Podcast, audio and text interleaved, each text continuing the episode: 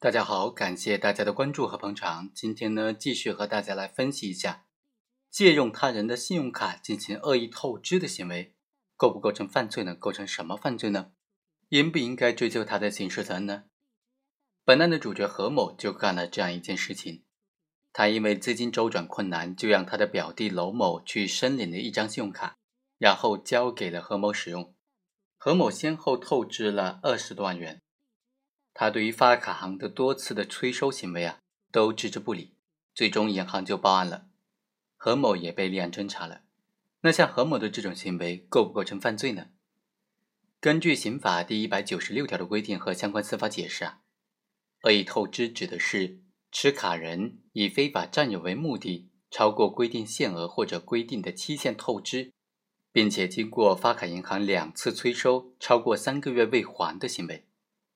根据这一定义，恶意透支型的信用卡诈骗罪，它的犯罪主体必须是持卡人。但是司法解释当中并没有明确谁是持卡人，持卡人的范围究竟包括哪些呢？就本案来说啊，要评价这个借用人，也就是实际使用人的行为，能不能单独的构成恶意透支型的信用卡诈骗罪呢？首先呢，对恶意透支型的信用卡诈骗罪，刑法规定的主体就是持卡人嘛。但是立法者并没有限定是登记持卡人还是实际持卡人呢？从司法实践当中来看，申领人就是登记的持卡人，而借卡人、借用人呢，就是实际的持卡人了。所以从法理上来看，这两者都属于合法的持卡人，都应当纳入刑法第一百九十六条规定的持卡人的范围。另外，必须指出的是，《银行卡业务管理办法》当中规定呢。将恶意透支型的信用卡诈骗罪的主体限定为申领人的这种主张啊，实质上是混淆了刑事犯罪和民事违约之间的界限的。这个管理办法就规定，持卡人出租或者转借他的信用卡及其账户的，发卡银行应当责令改正，并且对他处以一千元以下的罚款。这里的罚款实际上就是对民事违约行为如何赔偿的约定。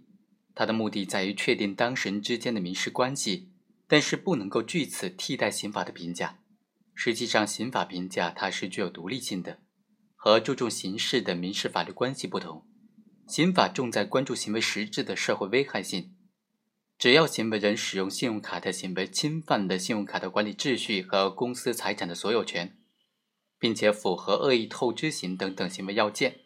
就有可能构成恶意透支型的信用卡诈骗罪了。而且从刑法理论上来讲呢，先前的民事违约行为并不影响到对后一行为的刑法评价，关键是认定后一行为是否具有应当受到刑法处罚的必要性的这种社会危害性。在本案当中呢，申请人娄某他违规的出借信用卡，并不影响对实际使用人何某恶意透支行为的刑法评价的，这就为实际使用人何某可以构成恶意透支型的信用卡诈骗罪。留下了充分的刑法的解释空间了。那从犯罪的原因来看呢，借用人借用信用卡的人也是可以单独的构成信用卡诈骗罪的，因为在司法实践当中，在恶意透支型的案件里啊，有极个别的银行甚至还存在帮助不具有申领资格的人造假，导致不具有申领资格的人恶意的领取了透支功能的信用卡，在日常的交易过程当中。也有的银行疏于管理，比如说没有严格的要求特约的商户审查信用卡的使用人是否是他的申领人，只要是输入的正确的密码就可以完成支付了。这些原因呢，就导致了信用卡的申领人往往会存在出借信用卡给他人使用的情况，但是银行又不了解实际使用人的经济状况和个人信用，就难以对他透支行为进行有效的监督了。实际使用人超期不归还卡内的欠款，这种行为也是有发生的，这就进一步演化为恶意透支的行为了。我们再来看看共犯理论当中来阐释一下，本案当中何某是可以构成单独犯罪，还是只能够构成共同犯罪呢？有的观点就借用了共犯理论来解决实际使用人的犯罪主体问题，认为实际使用人是否构成犯罪，依附于合法持卡人的行为。而且，不论是将实际使用人排除在恶意透支型的信用卡诈骗主体范围之外，和刑法是否相符合呢？单就犯罪的追诉来看，这种观点也是容易造成对犯罪行为的放纵的。在这一类案件当中啊，申领人呢一般对于借用人的恶意透支行为是不知道的，主观上没有非法占有银行财产的故意，客观上也并非是申领人实施的这种恶意透支的行为。虽然银行根据预留的信息进行催收。但是因为申领人缺乏犯罪的主观的要件呢，他根本就缺乏犯罪的主观意图，所以不可能构成犯罪的。比如说本案，现有证据根本就不能够证实申领人娄某对于实际使用人何某的恶意透支行为具有追求的直接故意或者放任的间接故意。相反，申领人娄某是在知晓何某有合法经营的生意和固定的收益，因为短期的资金周转的需要。才同意办理并且出借信用卡的，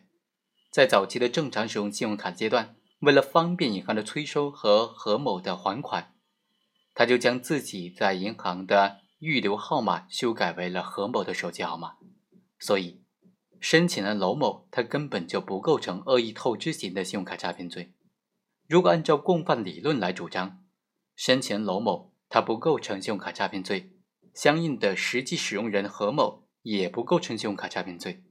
这显然就是对犯罪的放纵行为了。当然，也有观点认为呢，如果实际使用人列为恶意透支型的信用卡诈骗的犯罪主体，可能不利于银行开展催收工作。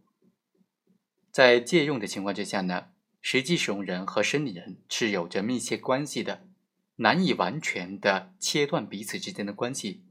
银行也能够根据申领人提供的联系方式或者。其他的方式进行有效的催收，催收的方式也可以按照他在银行预留的联系方式，电话联系或者书面送达都可以。银行方面只要做好相关的记录工作，比如联系的时间、联系的内容、联系的结果等等。通过电话联系的，必要的时候还可以进行录音。所以啊，在本案当中，最终法院也认定何某构成信用卡诈骗罪，但是考虑到他已经归还了银行的全部的欠款。所以，对他从轻处罚，判处了有期徒刑八个月，缓刑一年。本文作者李小杰、郑小丹非常感谢作者对这个问题的分析。我们下期再会。